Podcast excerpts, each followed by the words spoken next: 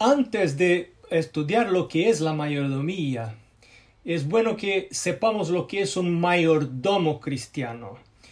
Y me gustaría orar otra vez con usted, porque estos temas son temas muy solemnes, muy espirituales, y necesitamos de la presencia de Jesús. Vamos a cerrar nuestros ojos y orar. Nuestro Padre que estás en el cielo, nosotros estamos necesitados de tu presencia, del derramamiento del Espíritu Santo. Este tema que vamos a estudiar hoy es un tema muy importante para nuestra vida cristiana. Ayúdanos hoy, mientras vemos algunas verdades bíblicas, que podamos tomar decisiones para la vida eterna y también llevar otros con nosotros. Rogamos estas bendiciones en el nombre de Jesús. Amén. Bueno, para mí eh, un mayordomo cristiano es alguien que acepta la muerte de Jesús en su favor. O sea, para que yo acepte la muerte de Jesús en mi favor, yo necesito creer que soy pecador, reconocer que soy pecador y que yo no puedo pagar por mi pecado, porque la consecuencia del pecado, según Pablo en Romanos 6, es la muerte. Pero el don gratuito de Dios es Jesucristo. Entonces, cuando yo acepto que soy pecador y confeso mis pecados, mis pecados son transferidos por Jesús. Y entonces yo, el lugar del pecado en mi vida está libre hay que ser reemplazado por Jesús. Y en el libro de Juan, ah, la palabra de Dios dice que Jesús quiere venir y habitar en nuestro cuerpo y tomar control de nuestra vida. Pero este control es solo si nosotros le damos el control.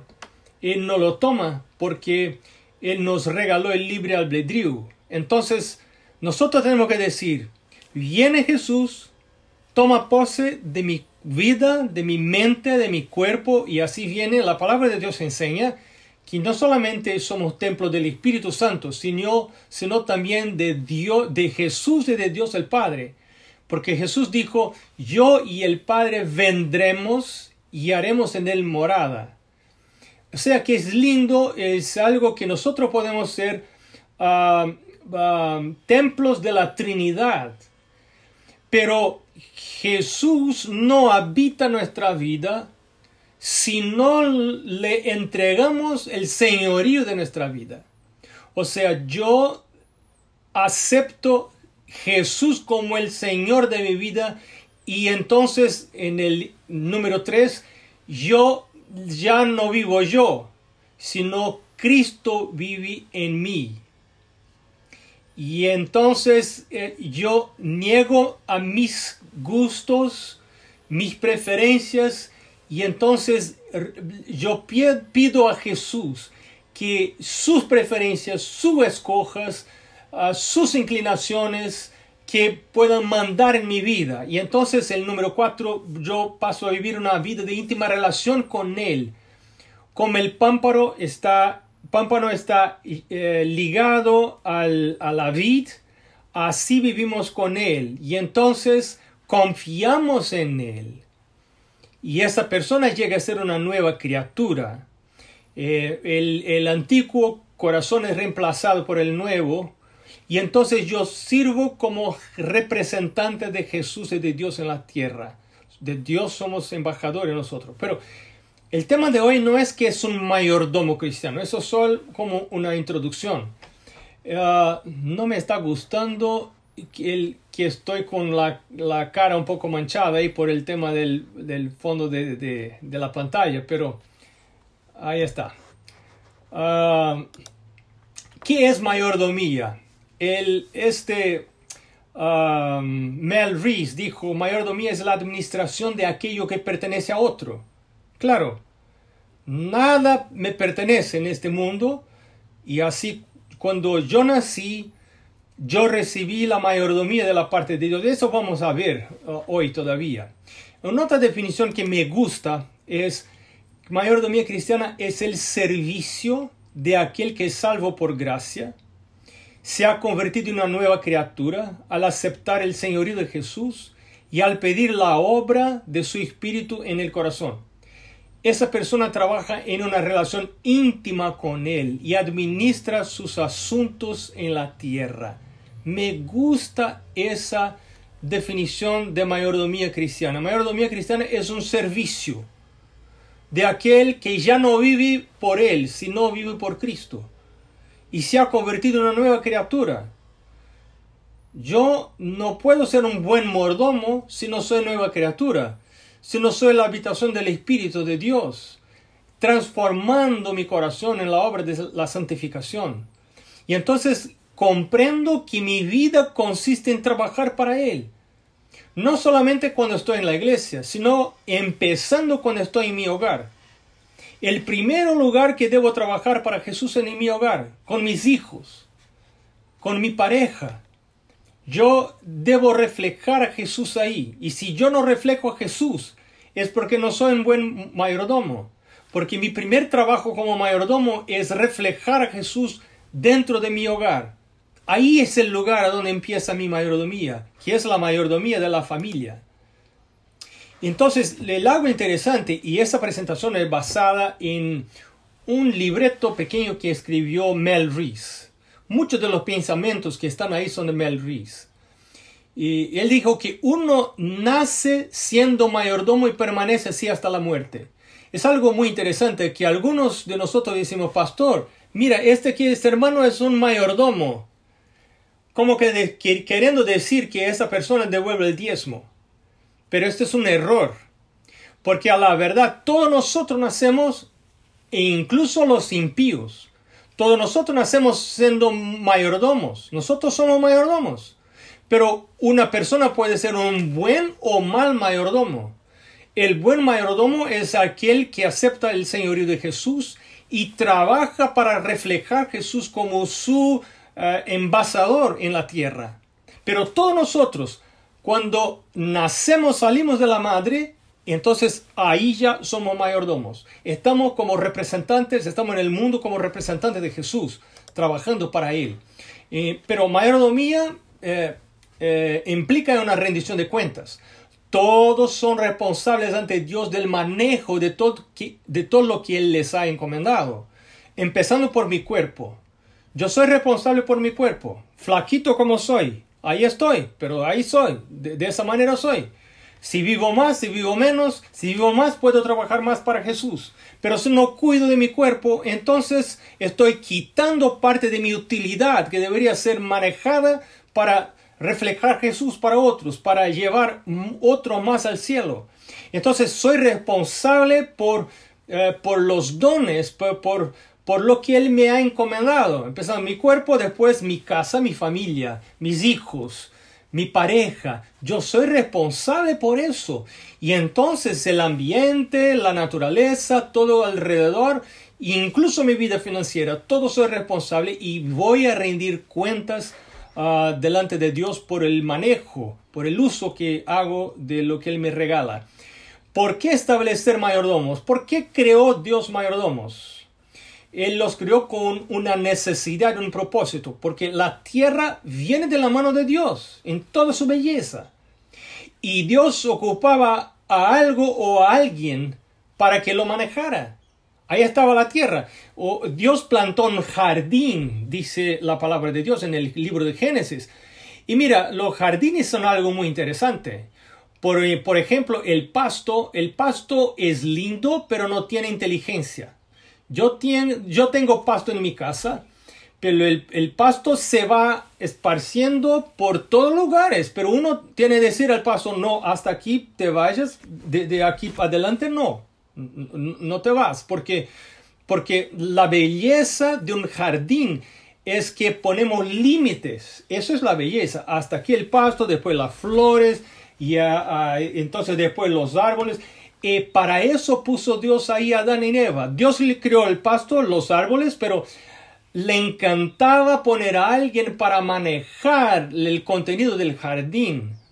Eh, entonces, porque los árboles también tampoco tienen mente, inteligencia. alguien, las flores no pueden cambiar de lugar.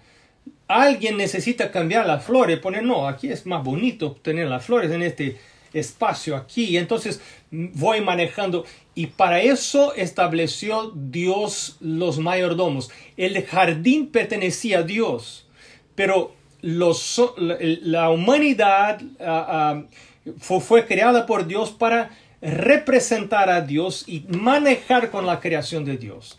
Y para eso estaban ahí. Las opciones de Dios para los administradores del jardín. Un robot que iba a hacer lo que estaba programado a hacer sin contestar, sin, ah, quejarse de nada. Estaba ahí un robot programado.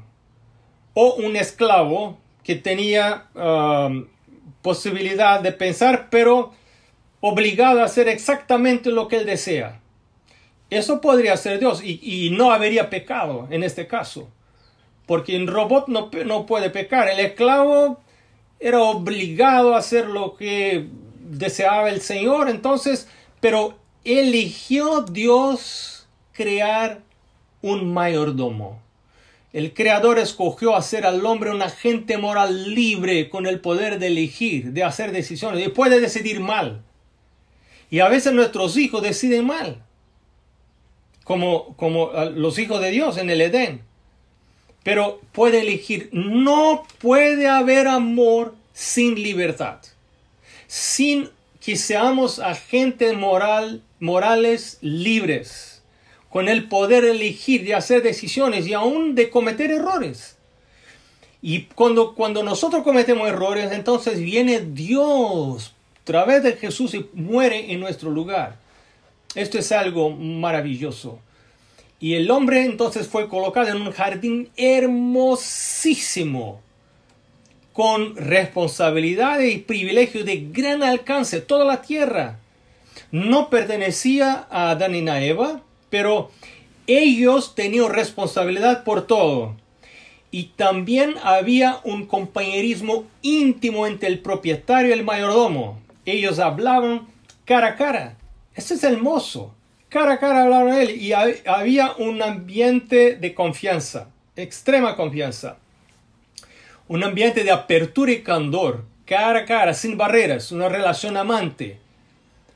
Y dijo, Génesis 1.26, hagamos al ser humano a nuestra imagen y semejanza, que tenga dominio. Mira, escucha esa palabra, dominio sobre los peces del mar y sobre las aves del cielo, sobre los animales domésticos, sobre los animales salvajes y sobre todos los reptiles que se arrastran por el suelo.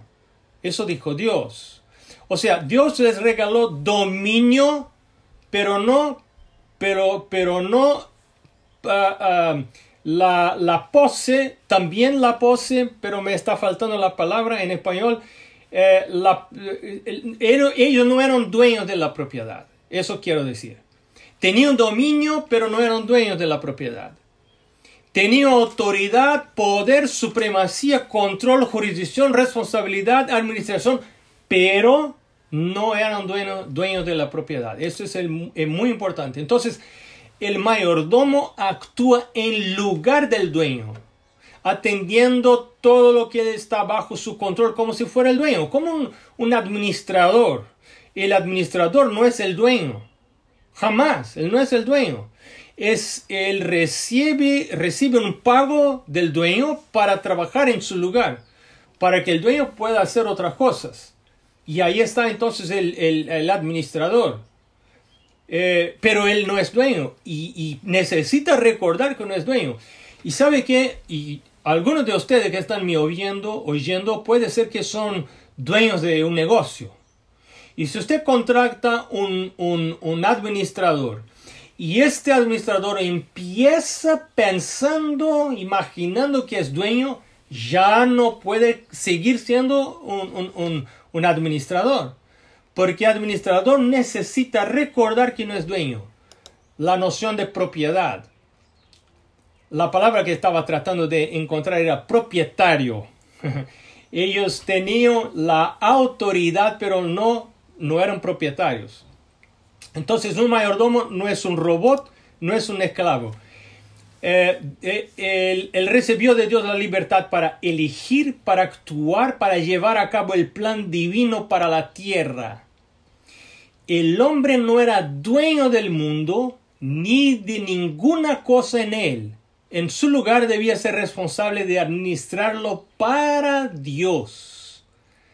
Eso es un concepto importante de la mayordomía. Pero la mayordomía tiene restricciones. Eso para mí es algo eh, fundamental para que nosotros podamos entender. Cuando yo soy ah, ah, un administrador, yo tengo restricciones, recibo restricciones de la parte del dueño, del propietario.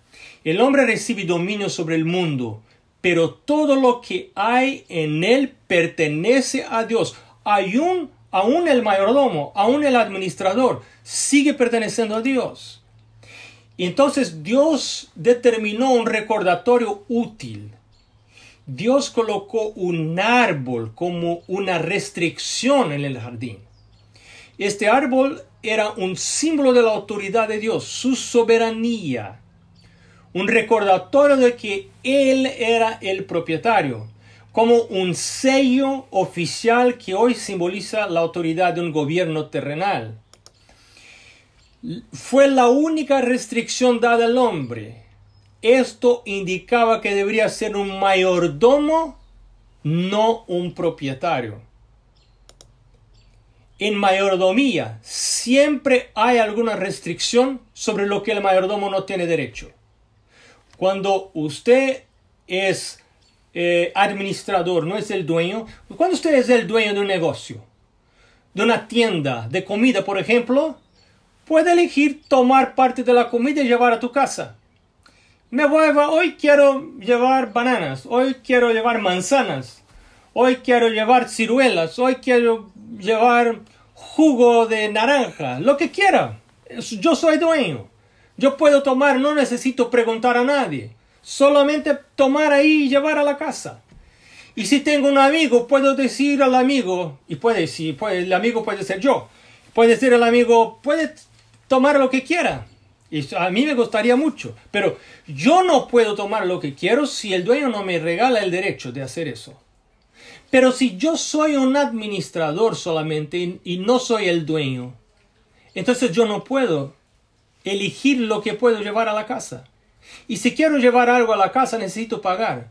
Porque siempre que yo no soy el dueño, hay restricciones. Ese es tema muy importante. Yo no comprendía eso ¿Por qué ese tema del árbol en el jardín? ¿Por qué tener un árbol, un, árbol en el jardín? Porque es, era la, una, un, recordatorio de que ellos no eran los dueños, los propietarios del jardín, del mundo. Había un propietario y Dios les regaló todo. Ellos podrían comer de todos los árboles, árboles del, jardín, de todo lo bueno del, del jardín solo esa pequeña partecita del jardín no podrían comer, no podrían pegar y, tocar y, comer. Y e, eso dijo Dios para recordarlos de que Dios era el propietario. Cuando tienes un negocio, una tienda, y el gerente empieza a tocar en las cosas y llevar a la casa, hay que sacarlo de la posición y decir, mira, ya no puedes seguir trabajando aquí. Y fue eso que pasó en el jardín. Fue exactamente eso que pasó en el jardín. Porque ellos se tomaron por propietarios. Al tocar en el árbol, al tocar en lo que pertenecía a Dios, ellos se tomaron como propietarios. Se pusieron en el lugar del propietario, poniéndose en la posición de propietario y ya no podrían seguir viviendo en el jardín. El administrador no puede tomar ninguna mercancía bajo su control para su propio uso. El administrador debe pagar por ello o recibir permiso de parte del propietario. Todos los problemas del mundo son el resultado inevitable de la suposición del hombre de ser propietario en lugar de mayordomo. Ese es el problema del mundo. Es el problema que tenemos hoy en el mundo. Yo pienso que soy propietario de mi cuerpo y puedo comer lo que quiero, puedo hacer lo que quiero con mi vida. La vida es mía, nadie me, dice lo que hacer y alguna persona lo habla incluso. Pero es no reconocer quién es el propietario. Todos los problemas del mundo están en la suposición de que el hombre es el propietario. Esa es mi familia. No, no es mi familia, es la familia de Dios. Dios me regala por un tiempo que no sé cuánto es, pero un tiempo determinado que yo estoy vivo, que estoy ahí para trabajar, para cuidar de mi familia, para ser siervo de Dios, para servir a mi familia. Entonces, ay, ese es mi trabajo. No, no es mi trabajo, es el trabajo de Dios. Ahí está Dios. Yo quiero trabajar en este lugar para servirle a Dios, para reflejar Jesús en este lugar. El concepto de mayordomía cambia todo en la vida. Esta es mi plata, no, no es mi plata. Ese es mi carro, no, no es mi carro. Mi auto, esa es mi casa, no, no es mi casa. Y a veces preguntamos a los niños, ¿qué quieres ser cuando te quedas grande? Cuando te vas a crecer, ¿qué quieres ser? ¿Qué quieres, o lo que quieres trabajar? Eso no es una buena pregunta. Esa no, esa no es una pregunta cristiana. Porque una pregunta cristiana sería, ¿ya preguntástele a Dios qué quiere Él que seas? ¿Sabe que yo entendí eso en una semana de oración? Yo jamás pensaba en ser pastor. Yo estaba lejos de Dios, pero empecé a volver para Dios porque hasta quería poner fin a mi vida. Eh, eh, yo soy hijo de pastor, pero estuve lejos, muy lejos de Dios.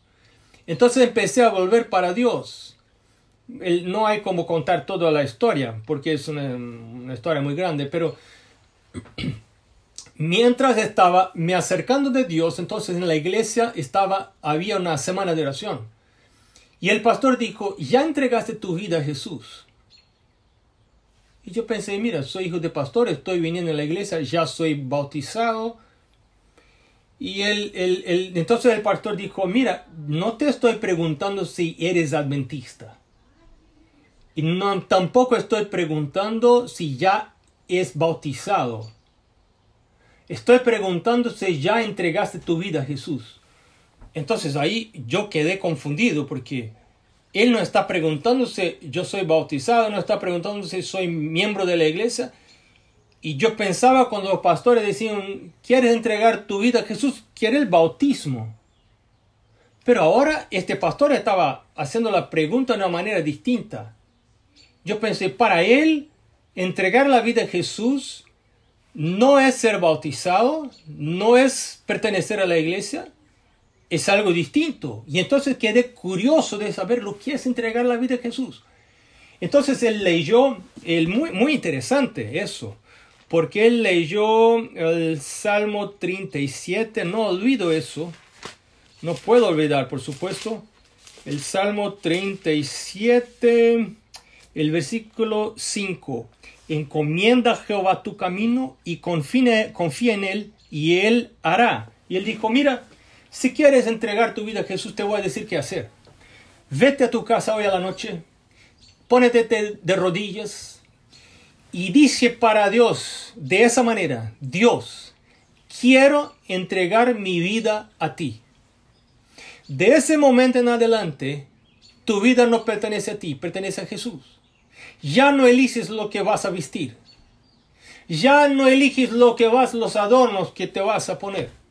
Ya no eliges lo que vas a tomar, lo que vas a comer. Si vas a tomar café, si vas a comer esto, esto, ya no eliges. Ya Jesús te va a decir lo que es. Ya no eliges lo que vas a trabajar. Y Dios te va a alegrar, pero no, te, no puedes entregar la vida a Jesús si no crees, no es por la fe. Fe es creer que Dios existe, de acuerdo con Hebreos el capítulo 11, el versículo 6, creer que Dios existe y que Él es galardonador de aquellos que lo buscan. Recibir un galardón, recibir algo bueno, un regalo de Dios. Es como decir que Dios es un regalador de buenas cosas para nosotros. Pero si uno no confía que Jesús regala buenas cosas, jamás va a entregar su vida a Jesús.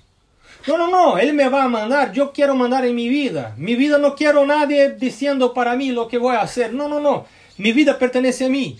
Eso porque no confía. No confía porque no conoce, no conoce. Entonces no va a entregar la vida a Jesús. Y yo me fui a mi casa pensando, pensando, y algo dijo a mí, mira, hoy es tu oportunidad de entregar tu vida a Jesús.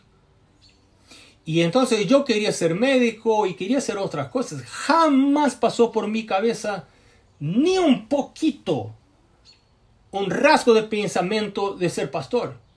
Pero en esa noche yo cerré la puerta y me puse de rodillas.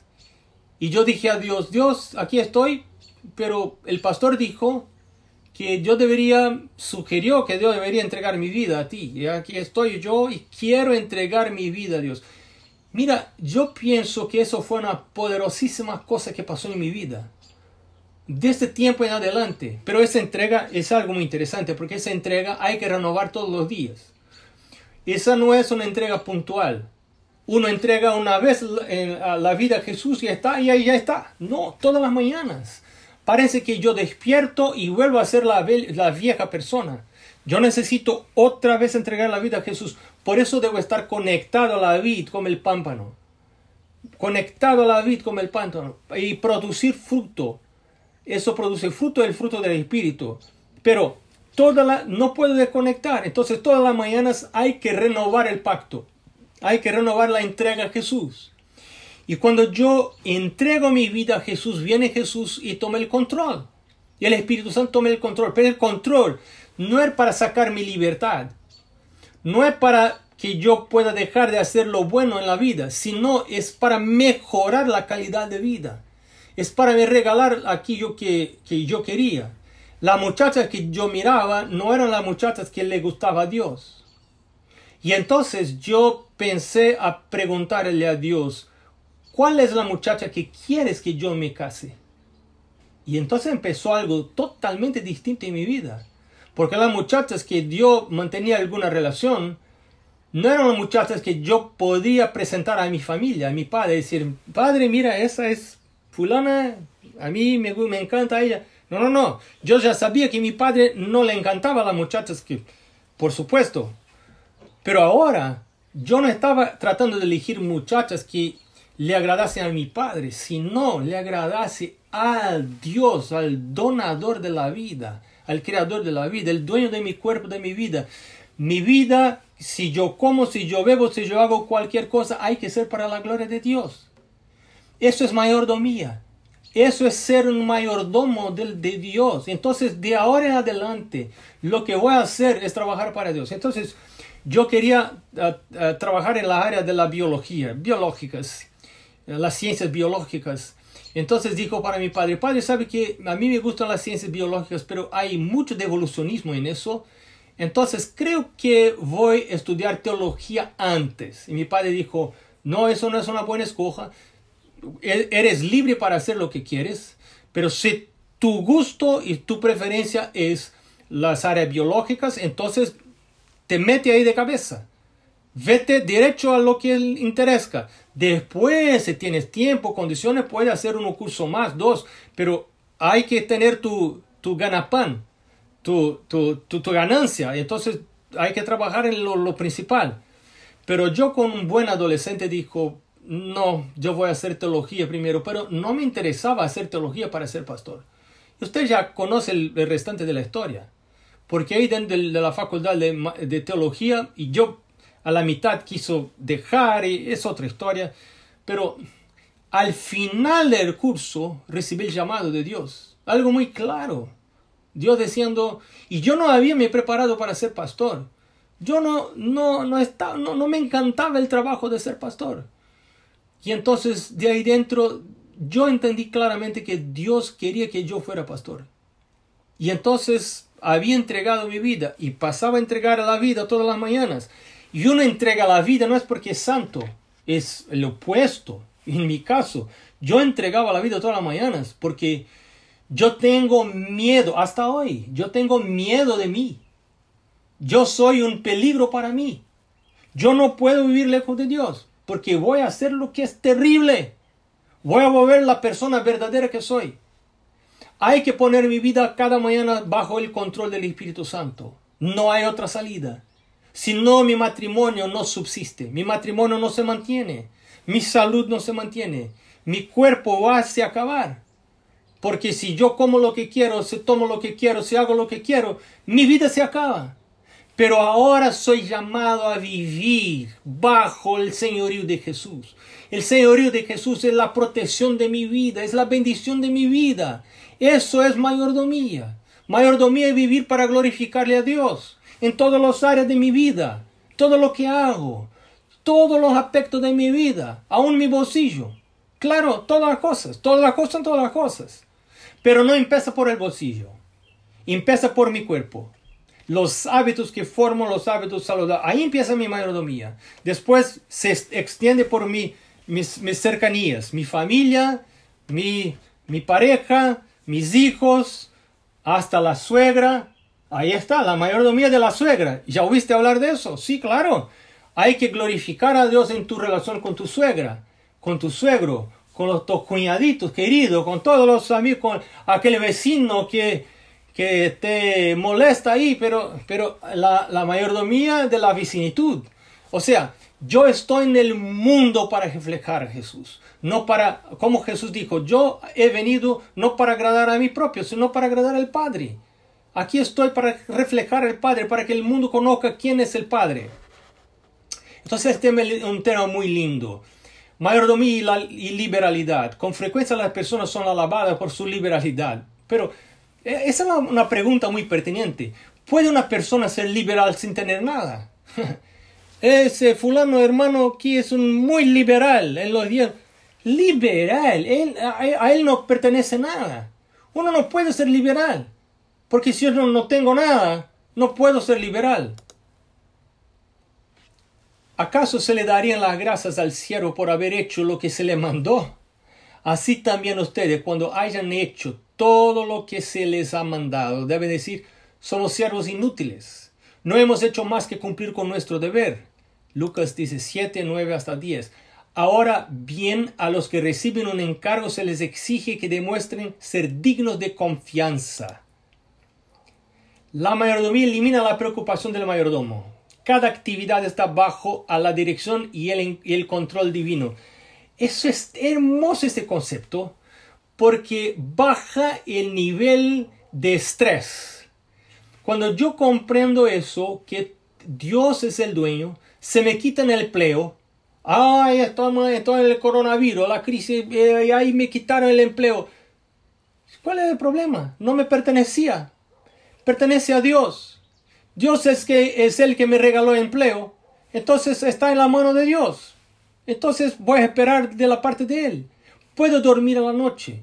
Porque cuando puso Dios a Adán y Eva en el jardín, Él proveó todas las cosas. Y entonces cuando yo acepto mi mayordomía, cuando yo acepto el señorío de Jesús y trabajar para Él, Él garantiza mi sustento. No es mi preocupación, no es problema mío. Y ya oíste, ya oíste, creo que ya oíste la historia de un hermano de nosotros que eh, ah, tenía una, hacienda con mucha plantación en la hacienda. Y él empezó, entendió la, la, la parcería con Jesús y trabajar con Jesús y, reconoció a Jesús como el dueño de toda su tierra y entonces devolvió el diezmo y tenía un pacto de ofrenda y así y su productividad empezó a crecer, a crecer, a crecer. Los vecinos le preguntaban, ¿qué pasa? Porque usamos la misma semilla, la misma implemento, las mismas cosas.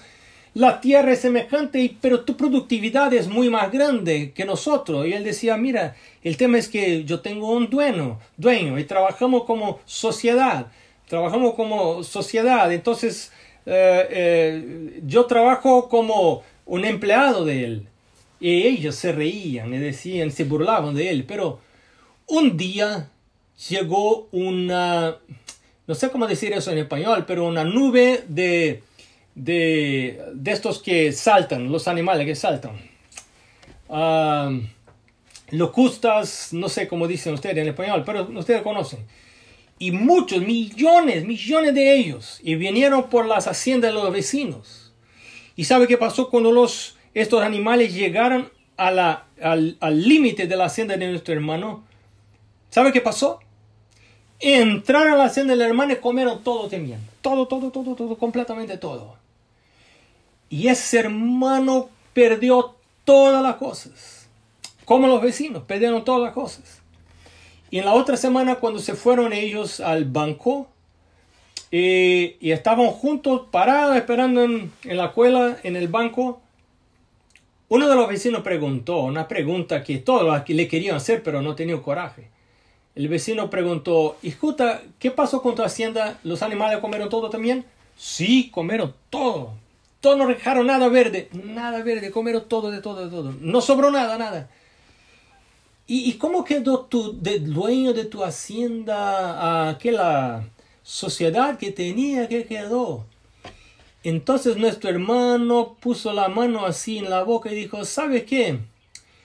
Si el dueño de la tierra toma lo que es de él y le da de alimento a los animales que le pertenecen, yo no tengo nada que hacer con eso.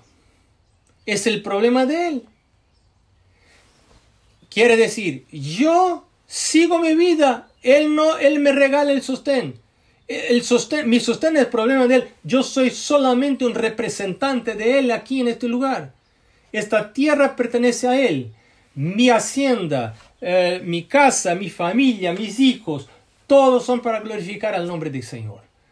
Entonces cuando yo entiendo eso y se me choca el auto, el carro, y se me rompe las cosas, entonces yo voy a entregarle en las manos de Dios, es decir, eso es de Dios. Así habló Job. El Señor me dio, el Señor lo tomó. Bendito sea el nombre, el, nombre de Dios. Job era realmente un mayordomo, fiel a Dios. Él entendía, comprendía lo que significa la mayordomía, la verdadera mayordomía.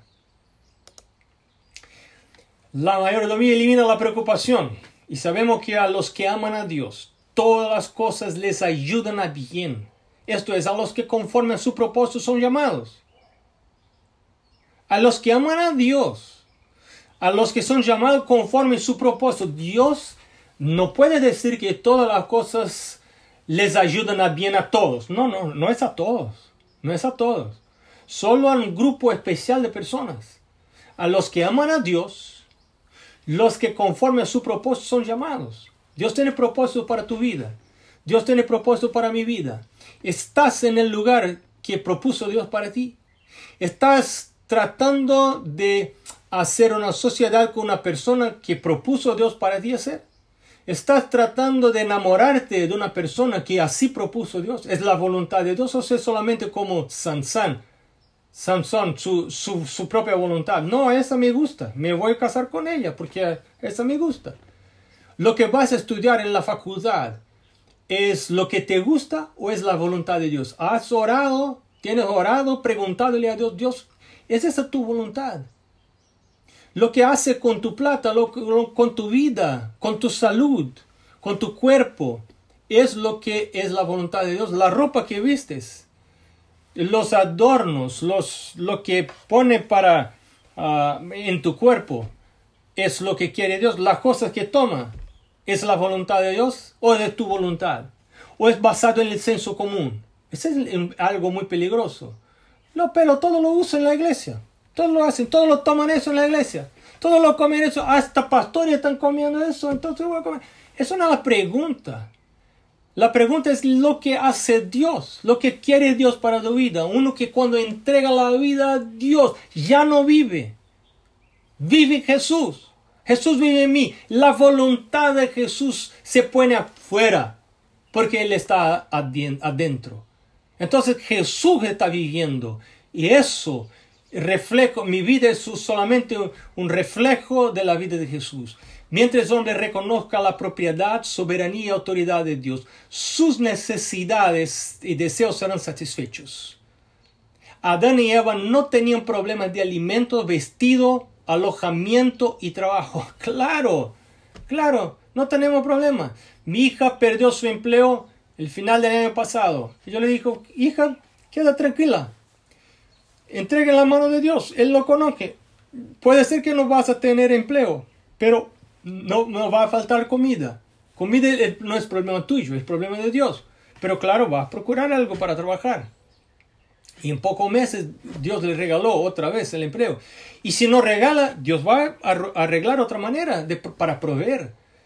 Porque Pablo dijo, Pablo en, en, en primera de Timoteo, el capítulo 6, no dijo que Dios te va eh, si tienes empleo, debe estar contento. No, el contentamiento viene si yo tengo ropa y comida. Ahí está. Eso es lo que promete Dios. Ropa y comida. El rechazo de la mayordomía trae ruina. Al tomar del fruto de Eva negaron la autoridad de Dios. Se colocaron en abierta rebelión contra la soberanía de Dios. Finalizaron su relación. Y la relación finalizó de un modo destructivo. Porque ellos negaron la autoridad de Dios por tocar en lo que Dios había dicho no hacer. Ah, las consecuencias de rechazar la mayordomía, relaciones quebrantadas, vertical y horizontalmente, porque si quebranta la relación eh, vertical, las relaciones horizontales también se, se quebrantan.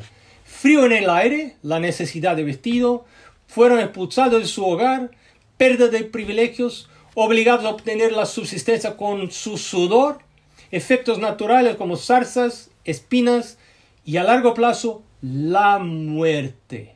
Ahí está el resultado de rechazar la, autoridad de Dios, la propiedad de Dios. No fue un castigo muy duro lo que hizo Dios. Melris dijo, la anarquía, rebelión, la negativa en reconocer la autoridad no puede ser tolerada por ningún gobierno. Como consecuencia, las penalidades son siempre severas. Así, yo necesito elegir, ¿soy mayordomo de Dios o esclavo del diablo? El diablo prometió la libertad de la independencia. Dios promete la libertad de la dependencia. Mateo, San Mateo, el capítulo 6. Por eso les digo, no se preocupen por su vida, qué comerán o beberán, ni por su cuerpo, cómo se vestirán. ¿No tiene la vida más valor que la comida? y el cuerpo más que la ropa. Fíjense en las aves del cielo, no siembran ni cosechan ni almacenan en graneros. Sin embargo, el Padre Celestial las alimenta. ¿No vayan ustedes mucho más que ellas? Qué lindo eso de las promesas para los mayordomos. Pues si usted, aun siendo malo, sabe dar cosas buenas a sus hijos, ¿cuánto más su Padre que está en el cielo dará cosas buenas a los que le piden? Qué hermoso esto. Nosotros podemos ponernos de rodillas y entregar a Dios nuestras peticiones. Él oye. Y no solo nos regala la necesidad, sino a nuestro gusto también. No, no tengo tiempo de, de, eh, decir lo que ah, más sobre eso, porque es algo muy interesante. Aquí está. No solo las necesidades. Esta es la confianza que tenemos al acercarnos de Dios, que si pedimos conforme a su voluntad, Él nos oye.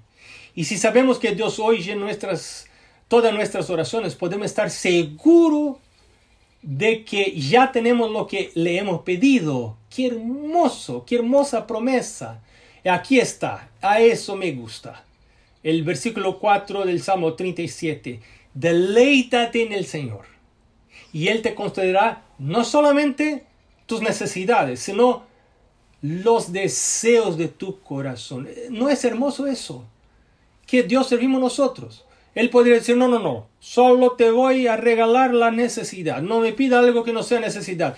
Pero la promesa es que si yo deleítome en el Señor, mi agrado del Señor con profundo gozo, y el, el deleitarse en el, Señor, en el Señor viene por el, ah, por la relación con Él, por buscar a Él toda la mañana, primero Dios, primera cosa por la mañana, despertar, irme a la presencia de Dios, porque si no lo hago otra cosa y entra y ya no voy a buscar a Dios y ya pierdo la, la, el señorío del Señor, quiero que Él comande mi vida. Entonces, cuando yo empiezo a conectarme regularmente, sistemáticamente con Él, entonces yo empiezo a deleitarme en el Señor. Y cuando estoy deleitándome en el Señor, entonces esa promesa sirve para mí porque entonces Él me concederá los deseos de mi corazón. Y los deseos de mi corazón no van a ser en contra los deseos de Jesús. Y yo empecé a pedirle a Dios cuando entregué mi vida a Jesús. Jesús sabe que lo quiero casarme con una muchacha y yo no te voy a decir lo que hablé a Jesús. No te voy a decir.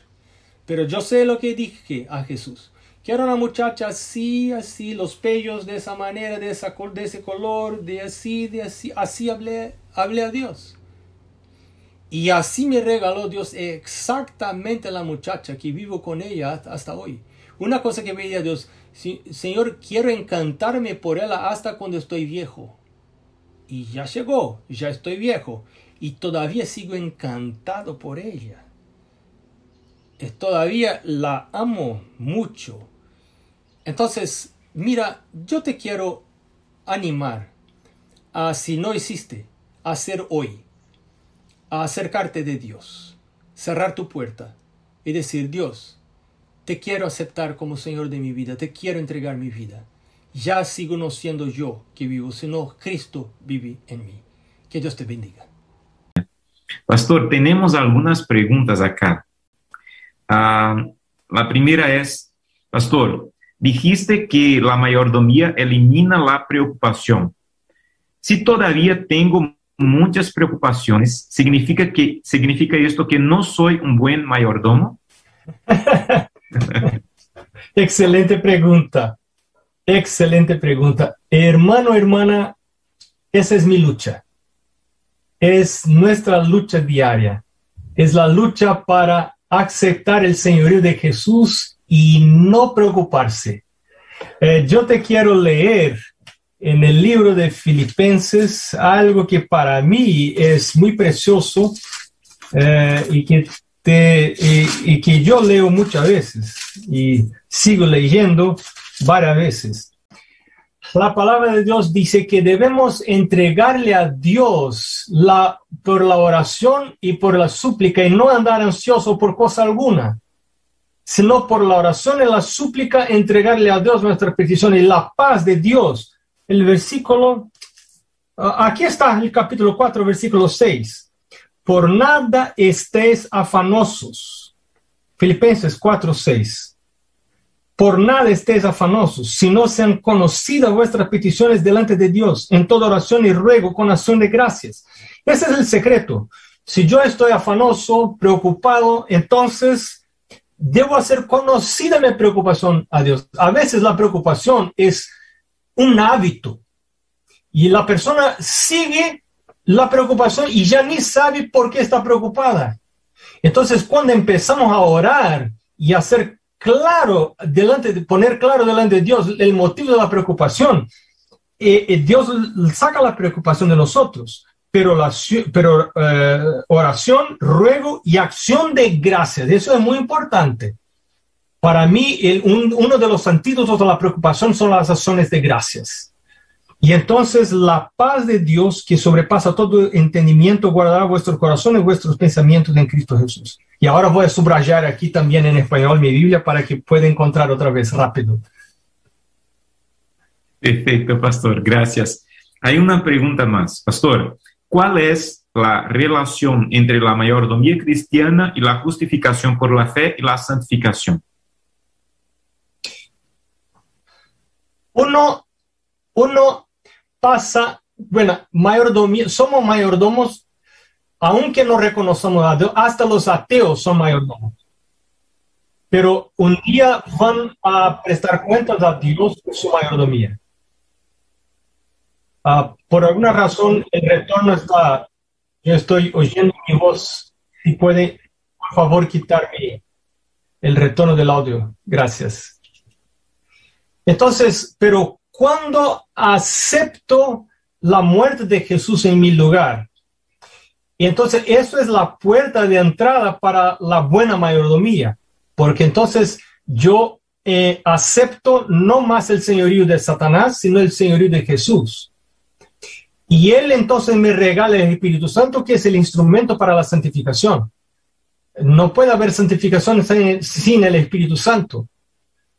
La santificación es dependiente del Espíritu Santo.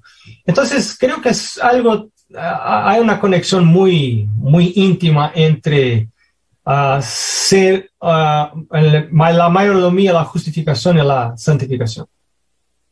Perfecto. Pastor, Juan hace una pregunta que es, estoy sin trabajo hace un año. ¿Cómo queda mi mayordomía? Tu mayordomía nunca dejó de, ser. Mayordomía no es entregar plata, porque pienso que quiere decir cómo entrego plata. Pero mayordomía no es entregar plata, mayordomía es entregar la vida. Entonces, voy a responder lo que preguntaste, no lo que pensaste. Lo que preguntaste, ¿cómo queda mi mayordomía? Queda aún más buena, porque ahora, en lugar de vivir por las obras de la carne, tu trabajo gana la, la plata, ahora vas a comer por la fe. Nosotros debemos aprender a vivir por la fe porque va a llegar un tiempo en que no vamos a tener empleo y vamos a huir de las turbas, de, de las personas que van a nos perseguir y, y, nos van a querer matar y no vamos a tener empleo, empleo ni plata. Y así como los israelitas y muchos, y como Elías también recibió comida de la parte de Dios, nosotros vamos a comer por la fe no solamente de pan vivirá el hombre, sino de toda la palabra que sale de la boca de Dios. Eso es para empezar a vivir ahora. Entonces, si estás sin empleo por causa de la pandemia, empieza a vivir por la fe. Anda, anda de rodillas, todo el día de rodillas. Santifica tu vida, vive por la palabra de Dios. ¿Qué quiere decir? Vive siempre con la palabra, pone la palabra de Dios dentro de tu cabeza. La Biblia es espíritu de profecía y vive para servir a Dios y para glorificar a Dios, estando en el desierto o estando en la bendición. En el desierto, cuando llevó Dios el pueblo de Israel al, al desierto, ahí estaba Dios también. Y era para enseñanza, para educación de ellos. Entonces, quizá estás pasando por el tiempo de desierto de tu vida. Entonces, glorifica a Dios, no, no estés ahí quejándose. Oh Dios, mi quiero porque estoy. ¿Dónde está Dios? Ahí está Dios.